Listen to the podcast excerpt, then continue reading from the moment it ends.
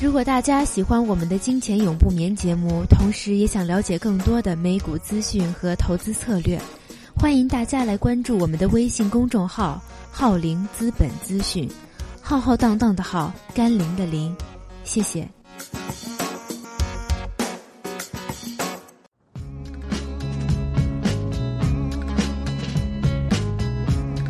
解读最新北美财经，感受美股交易魅力。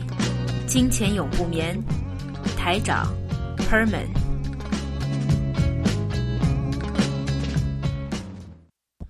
欢迎大家收听《金钱永不眠》的节目。那今天节目是十二月第一个周末，赫本你好啊，你好台长。那我们现在已经差不多到我们节目一周年的时候，因为我们是今年一月份。就开始有这个概念啊，在网络的话，有一个网络的财经节目，希望把北美，甚至是啊，当然虽然说不会抢全世界了啊，这么厉害，但基本上都是以北美为主，然后会概括一下在啊亚洲方面的一些情况。因为在现在的话，像我们自己都已经开始在对 A 股也好，或者港股都好，有很多的部署了，不一定你要有港币，也不一定要只要人民币，只要你有钱。只要你是有钱，无你的钱钱无论是什么，你是墨西哥币或者加拿大约加拿大币或者是什么其他国家都可以。只要你有钱，你就可以有美金，有美金你就可以做全世界的投资，包括 A 股跟 H 股啊，或者是港股，而这些的交易都是在美国发生啊。哎，感觉这几好像这个事情也是最近这几年就。金融全球啊，因为像 A 股的话是有一个叫啊，我不知道你听过叫啊 QFII、QFI 或者是啊 QDII。嗯，那现在在海外，譬如说现在 Morgan Stanley 出了一个是 A 股的 ETF。那 A 股的 ETF 的话，它跟其他的一些 ETF 有什么区别呢？这个 A 股 ETF 基本上就是我们的 QFII，就国外的机构投资者能够买 A 股。嗯，大概多少额度多少？哦，额度他们的额度有多少？每个公司吗？你说。每个公司的话，其实是有一个额度的，可能有大概啊十个亿人民币啊，或者十五亿啊这样子。那我们现在我们自己在留意这一支的话，市值大概是三十三十个 B 三个 B 点吧，有。三个 B 点啊，三十亿。啊，三个 B 点是港股啊，港股那个我说错，A 股那个话大概几个亿而已，啊，几个亿大概是四个亿到五个亿左右的那个美金，那有换算成人民币。那基本上就符合他刚才我说十五二十亿或者三十亿左右，我确实我不忘其实也不是很多哈啊，将会逐步的开放好，那 C A F 啊，它的那个代号叫 C A F 了。好，C 的话就 C for China China 啦，A for Apple 啦，F 的话 for 啊 Ford。那 C A F 的话就是我们现在已经在注意了，因为 A 股的话，我们第二节详细再说一下。如果在国外的投资者或者啊其他的一些朋友想。做 A 股，因为之前虽然已经错过最好的时间，最好的时间就两千两千点楼下嘛啊，基本上这个时候我们都有说，我还记得我年初的节目都有说了，基本上你就闭着眼睛买吧，等它一两年肯定涨的。对，但现在的话就啊，因为已经错过了最好的时候，但是也还有机会会会呃，很快也有另外一个机会，但是。第二节我们再详细再说一下这个 A 股，还有一些我们叫融资融券或者我们其实叫做 margin margin account 应该怎么样保证金保证金交易。啊？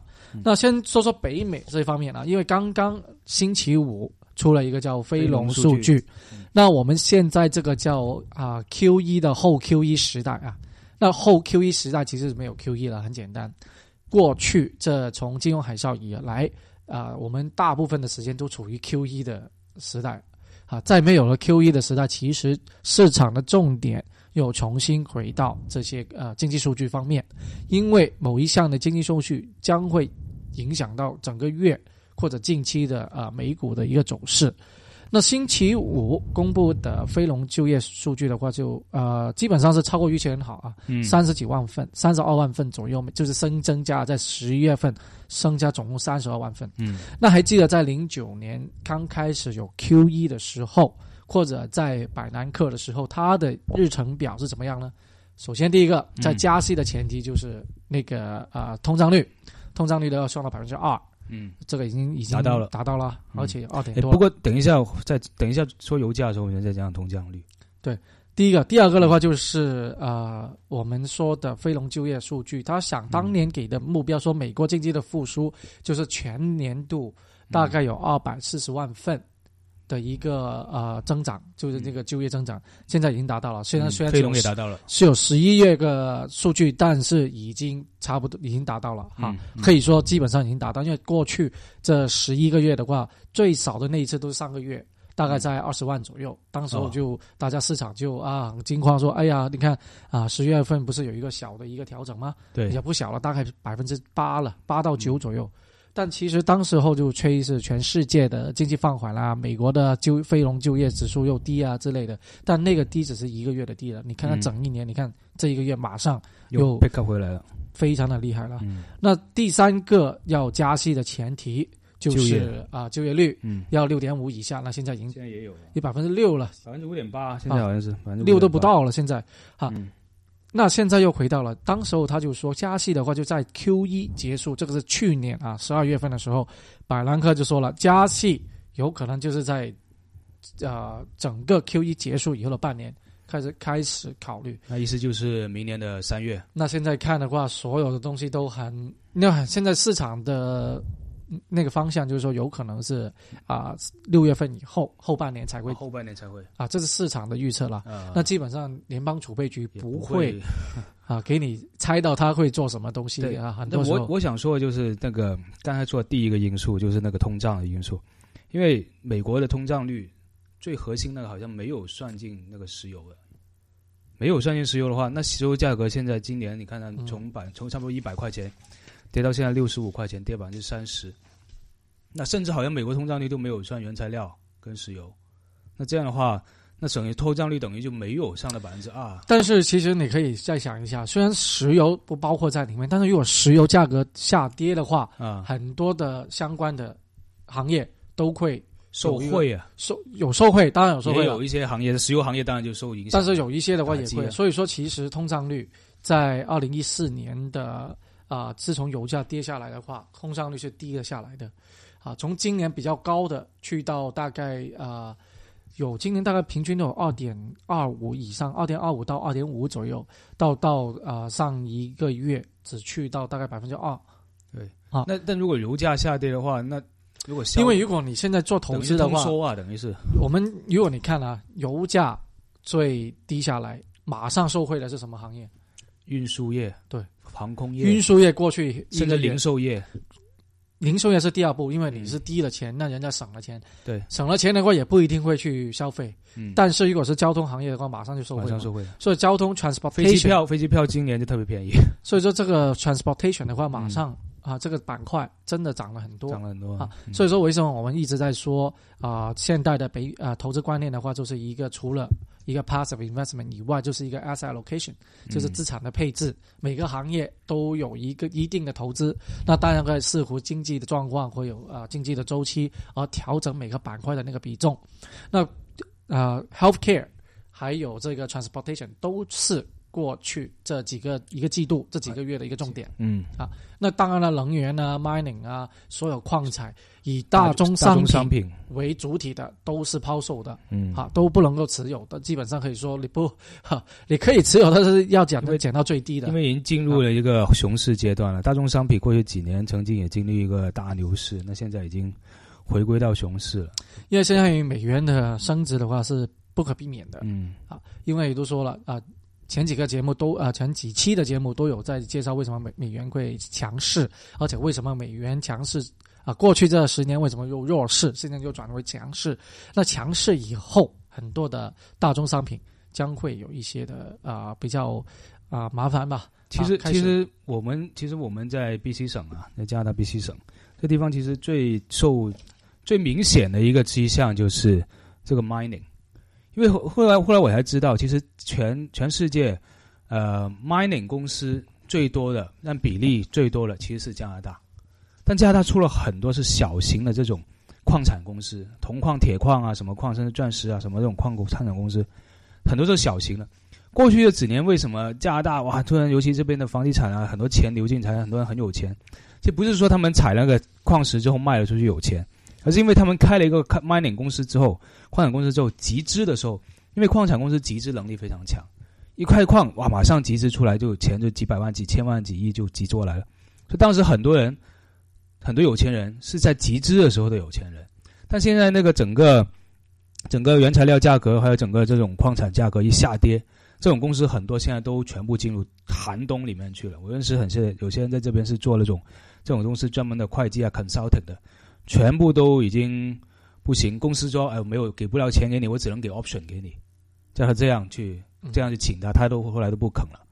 所以现在可以说，整个加拿大最受影响的就是过去一两年最受影响就是 mining，未来现在也看不到起色在哪里。那对于这些加拿大是一种了，澳大利亚跟加拿大是很像的这种。澳元其实你看一个澳元也大跌货币啊，嗯一个国家的货币也可以看出一个经济的一个强弱嘛啊啊。那比如说以我们的呃澳洲为例，澳大利亚，澳大利亚也是跟加拿大很相似是以矿产嗯比较出名，对，而且它的铁矿的话都是大部分都是去中国。对，那因为中国的经济放缓，第一个，那第二个的话就是美元的强势，哈，嗯，好就影响到整个加拿大的最这啊澳大利亚的那个货币，嗯。澳大利亚货币在今年有一段时间是去到零点九五的，就是一美元啊，不一一呃澳元一澳元对零点九四九三左右的美元，到今天的话零点八几八二嗯。八二八三，嗯。啊因为当时有我们在做外汇的时候就知道啊，譬如说澳洲啊。其实，在去年澳洲是超过美元的，大概一点多的对，啊跟加拿大一样嘛，啊，基本跟加一样嘛比加币更高。还高一点啊。当年的话，因为去年的话，中国还在补补补那个补八、补七点五什么之类的，那还有很多的铁矿还是输入到中国嗯啊。那而且的话就，啊美元的话有相对的偏弱啊。当时候的，因为如果还记得的话，全球在零啊金融海啸以后，全球第一个国家加息的话，就是澳大利亚，澳大利亚。的，嗯。因为他们的经济体的话，是当然呢也过热啊。比较保守。嗯。啊，就是说没有受金融海啸的冲击有多大。啊。那现在澳洲的，你看看那个汇率就真的啊，你就知道其实啊它以矿产为主体的话就比较麻烦，因为就算金融业的话，其实澳大利亚的金融业都没有说比较没有加拿大的发达。对。啊，拿得出来全世界金融业比较受全世界欢迎的银行体系，像如果银行的话，加拿大会有皇家银行在全世界是有一定的地位，嗯保险公司就更有了哈嗯，Manulife、红利、红利啊、Sun Life 啊这些保险公司的话，都被被誉为啊比美国的更好。嗯啊，保险公司基本上是全世界最好的保险公司其中一家啊。那你看它的那个在加拿大如如果跟啊澳大利亚来比的话，那当然它有优势，就就金融业啊这这些方面的啊。对，而且澳大利亚前段时间不是说房地产的那个也是在泡沫在发展嘛？但你知道澳大利亚那个呃按揭那个利息是非常高的，啊，很高，它在发呃，我们叫发达国家，最高应该是好像七点到八点的都有。对对对，他们是呃五年的 term 或四年的 term 都会到五到到五到六这个样子。对那当然人家存款也高你。那美你像美国的话，那个那个 term 是三十年的 term，三十年的按揭也是五啊，嗯，才破了五啊，有些到四了。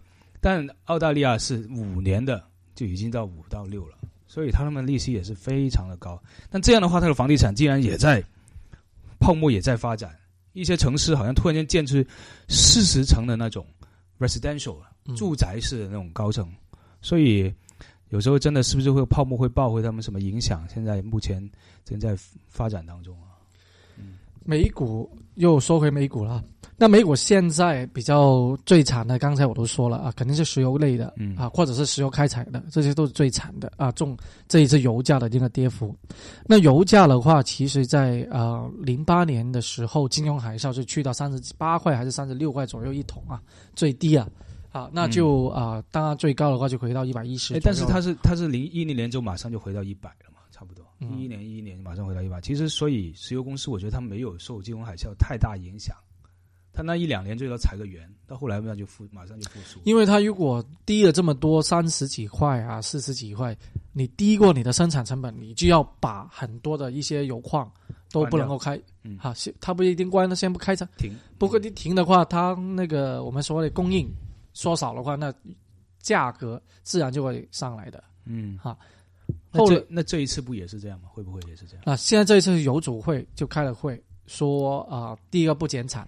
那当然了，现在打的最多的一个呃，现在的旗号就是说要把美国的 shale gas 啊，啊、那个叫页岩气，页岩气、要不然大家做一个恶性的竞争，现在就抢市场，抢市场去，啊，因为现在啊、页岩气的话，因为它的开呃燃烧的那个率的话，要比石油要高，哦，是吧？啊啊，比天然气也要高，所以它哦利用率是非常好的。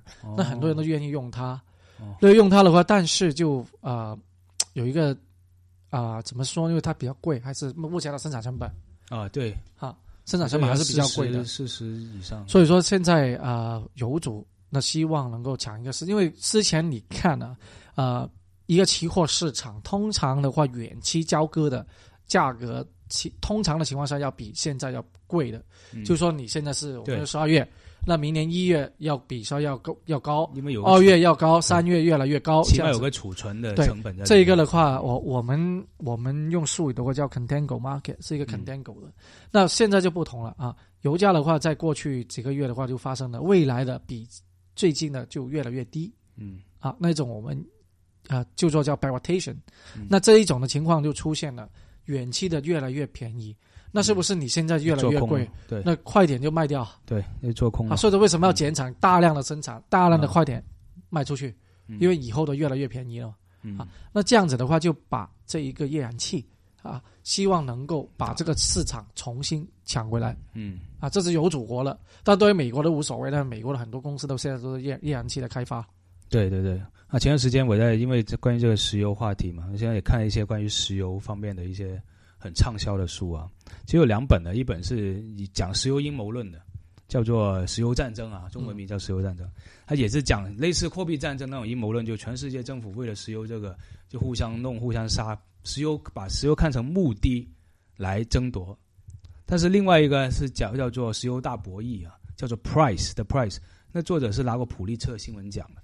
他这个就写实很多，它里面意思就是石油其实是一个筹码，而不是一个目的。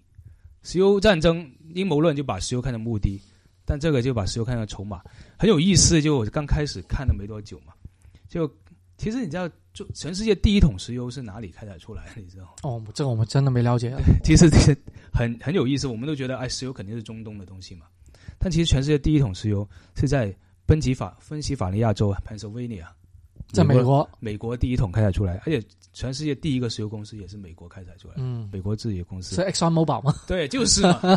他后来他分拆成 Exxon Mobil，嗯后来分成几个公司，后来一直到他开了，然后他在哦，先说一下 Exxon Mobil 是全世界市值啊，应该是第二大，第二大苹果是第一嘛？啊，他但是他是最大的石油公司当。然了，肯定了。对，就是当时当年的那个 Rockefeller 家族，呃，霍克菲尔德家族，现在至今还是很成名，的美国第一家族几乎是。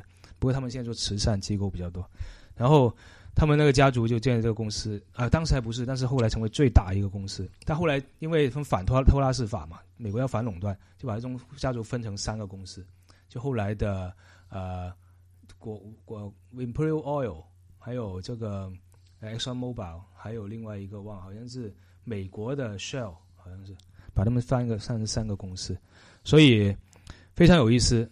其实石油的东西其实是美国人把它用到商业化，把它推展推广出去，然后然后把它开发到全世界，然后各个国家自己开成立自己的石油公司。只这中东发现了自己有石油之后，他自己的石油公司，这样才成为今天这个全世界石油的格局。其实时间加起来还不到就一百年左右，一百多一点点吧一，百多一点，一百多一点，一百年多一点。很神因为现在像啊、呃中东的话，他们真的是石油啊，啊，你他们是最容易开采的石油，你成本最低，在在地下20块钻钱在地下钻一下窟窿，就直接缩小 啊，喷泉了一样啊，喷喷出来的是，而且那个油可以马上用。对。你看加拿大很多是油砂，油砂，对。油砂的话，它出来的话还要燃烧它，蒸发一点。对对对，还要打搞碎，然后用离心机把油跟水分离出来，然后才成本大概要到四十块钱，现在可能降到三十多吧。呃，但是很多的石油公司真的看啊很贵的嗯啊。给你一个加拿大比较出名的一个公司叫 Husky。